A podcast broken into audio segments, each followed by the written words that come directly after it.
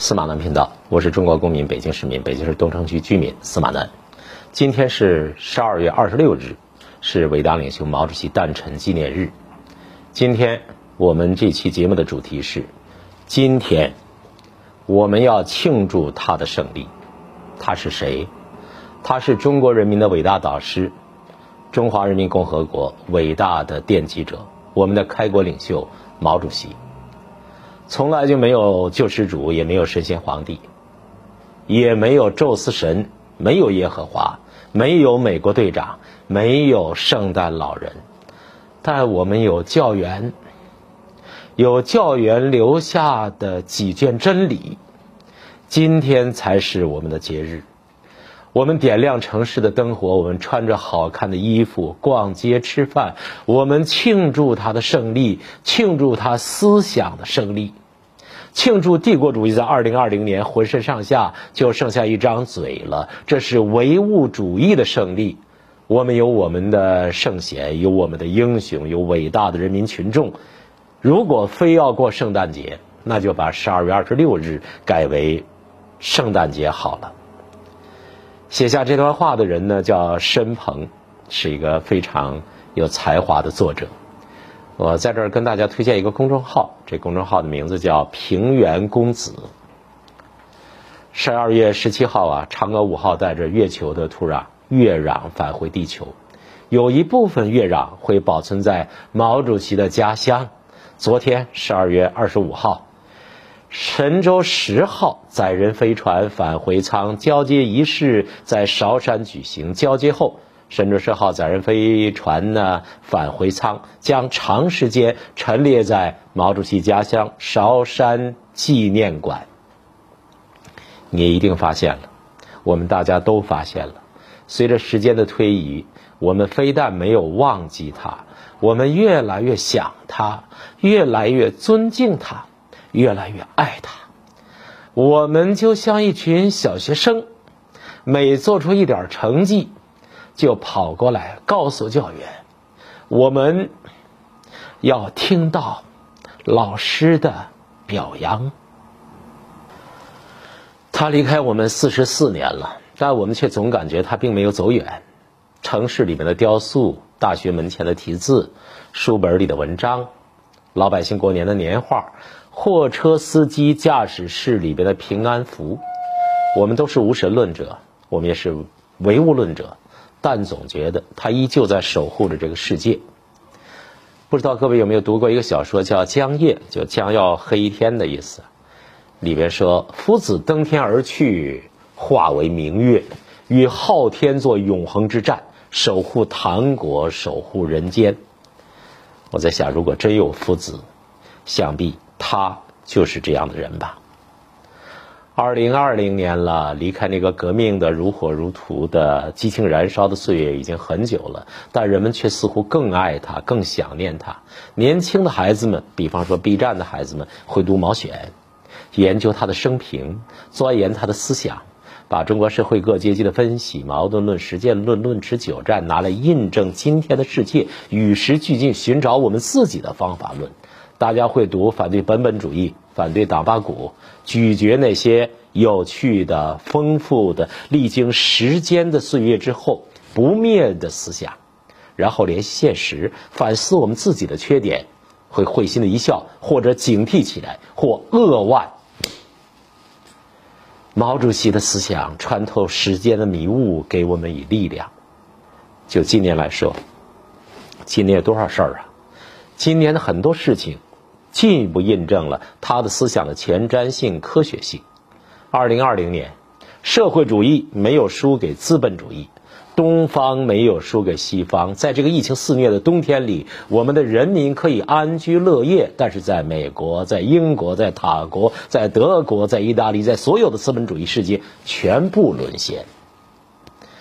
他们引以为自豪的，他们自我标榜的什么民主、自由、人权，全部破功。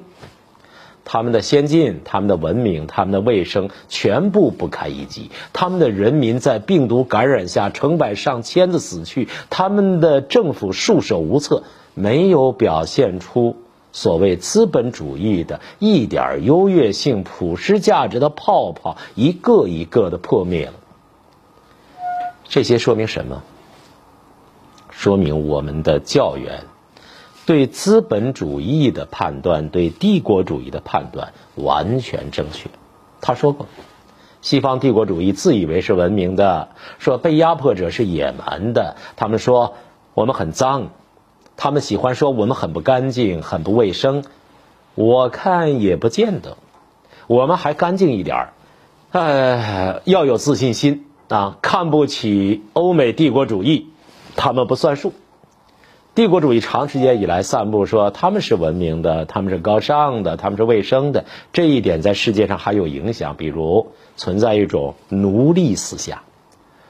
我们也当过帝国主义的奴隶，当久了精神上就受影响啊。现在我们国家有些人还受这种思想影响，所以我们在全国人民当中要广泛的宣传，破除迷信。过去中国人有孔美病，要去掉它的影响。我们要在人民中慢慢改掉这个思想，这都是毛主席多少年前讲的话。但这些话放到今天对不对呢？依然是对的。今天我们依然有恐美症，而且四十年来，恐美症在一些人当中发作。有些人得了恐美症之后，就演化成了一种一种特别的动物，老百姓把它们叫做公知。前几天新华社有一篇文章，专门讲到软骨病的问题，打破恐美症的问题，是延续了毛主席思想，是毛主席思想用来作为今天新华社社评的一个指导思想，所以才写出了这样受到全国上下关注的文章。帝国主义是一直瞧不起我们的，认为我们不文明啊，说我们不先进。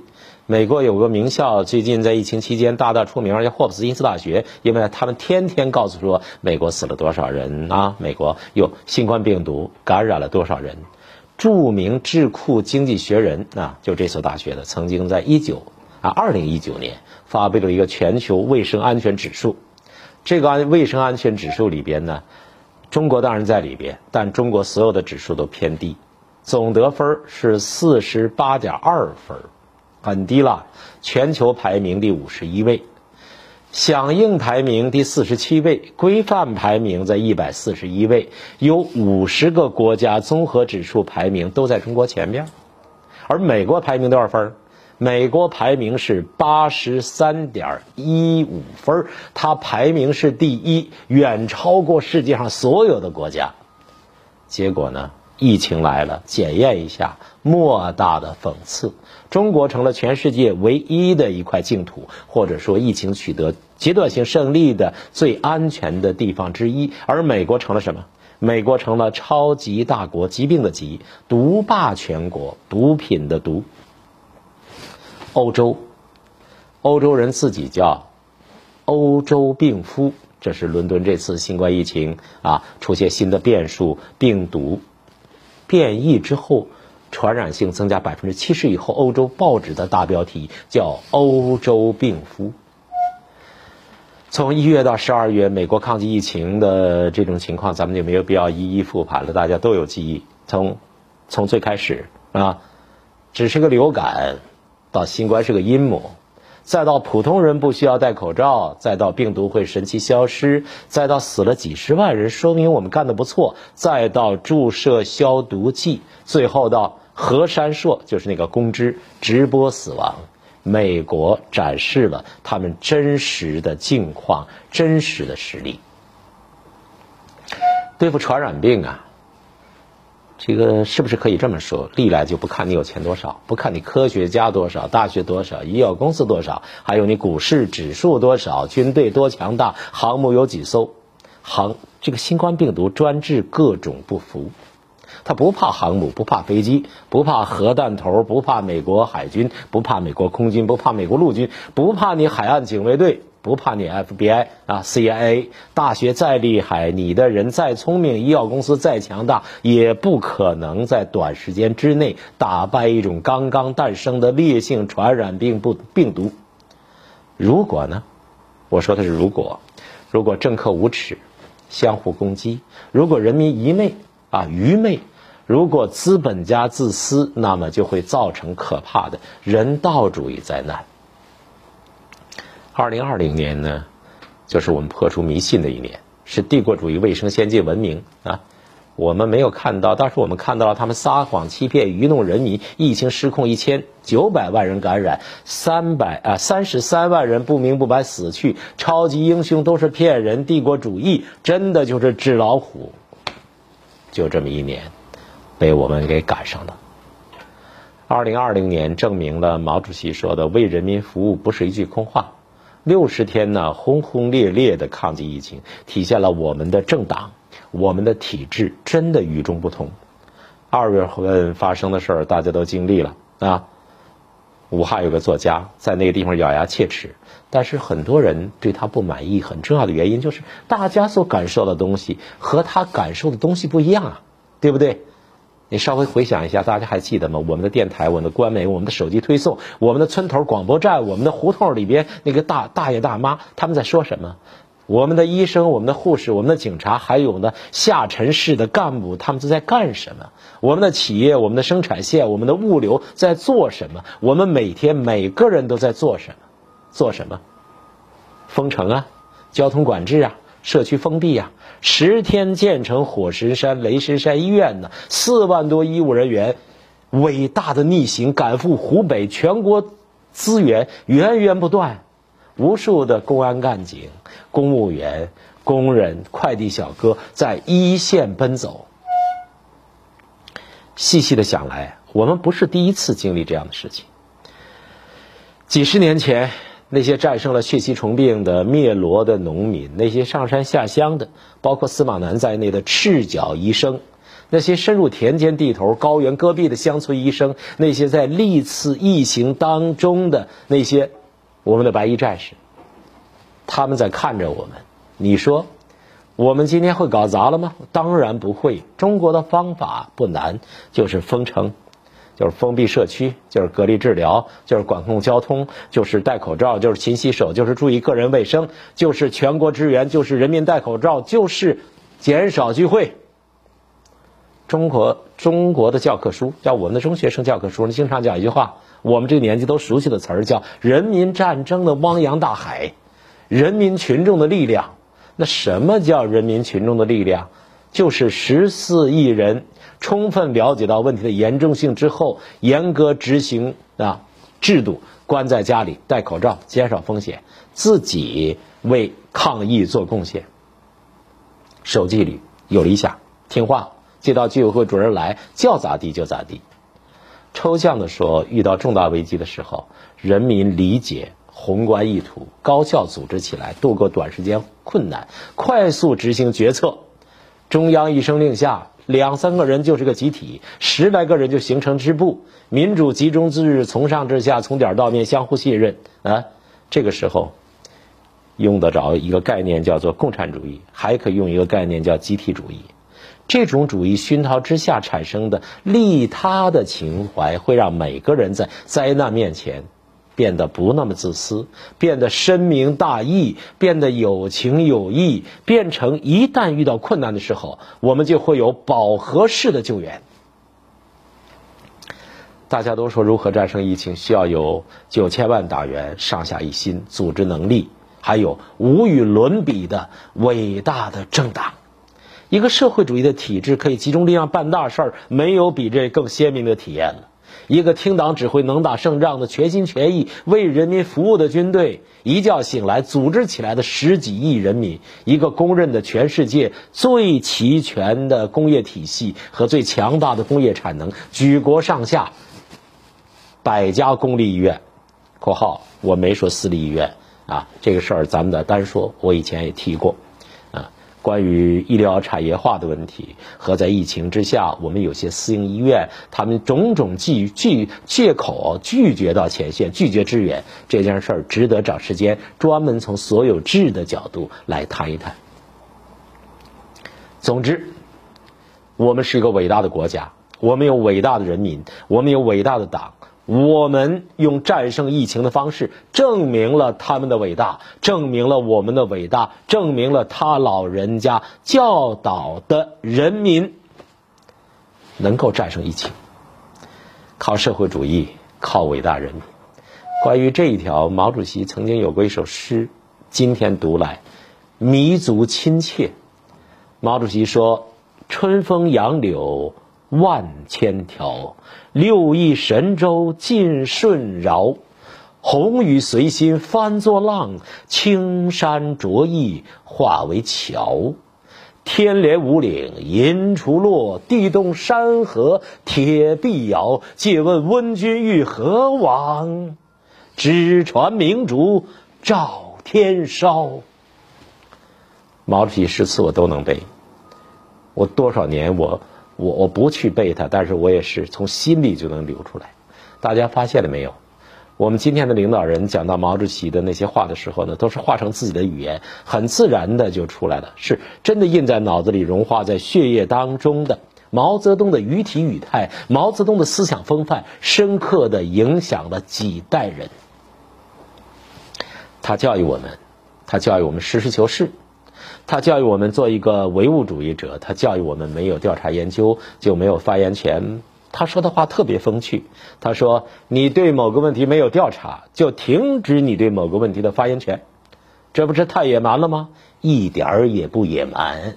你对那个问题现实情况、历史情况没有调查，不知底里，对那个问题发言，便一定是瞎说一顿。瞎说一顿，只不能解决问题。”是大家明了的，那么停止你的发言权有什么不公道呢？许多同志都成了成天闭着眼睛在那里瞎说，这是共产党员的耻辱。岂有共产党员可以闭着眼睛瞎说一顿的吗？所以，二零二零年在举国抗议的这个关键时刻，某作家，我只能说某作家啊，这个名字你提了，他跟你急，他说你文革余孽。某作家大门不出二门不进，家里边院子也大，一千平米，撸着老狗，然后呢，在家里编段子写日记，通篇都是我听说，我听说，我听说，我听说，我的一个朋友说，我的一个医生朋友说，无中生有，制造传播谣言。他要不传播谣言，英国人不能给他那么高的荣誉。英国都折腾成啥样了？说他是全世界二零二零年，英国人搜遍了全世界所有的女性。找出来一百个杰出的，他就是百杰，啊！美国人不能给他那么高的荣誉。那海外肚子上能转盘子、转轮子、转碗、转碟儿的那个工啊，所创造的种种平台，天天都传播他的文章，说他那个东西啊太伟大了，应该得诺贝尔奖。但是这个作家写的东西实事求是了吗？他是闭着眼睛瞎说的，他是没有调查研究的，所以停止他的发言权有什么不公道呢？但是现在没有停止，因为让他说也很好。毛主席历来重视反面教育员的作用，这样一个作家的存在，让我们很多零零后、八零后、九零后年轻人啊看清了，在今天这些信口开河、胡说八道、没有调查研究、肆意侮辱我们的抗日、侮辱我们的体制的人，他究竟是一个什么样的人？肚子里有几斤几两？是个什么货色？还有比这更生动的爱国主义教育吗？没有了。毛主席他教导我们说要多读书，要学习，不但要向人民学习，也要向资本家学习，向知识分子学习啊！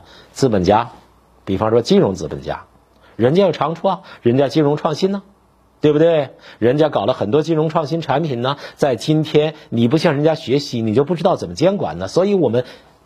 防止垄断，所以我们强力反垄断。我们防止呢资本无序扩张。我们首先要向人家学习啊，是个互动的过程。我说的意思你懂的。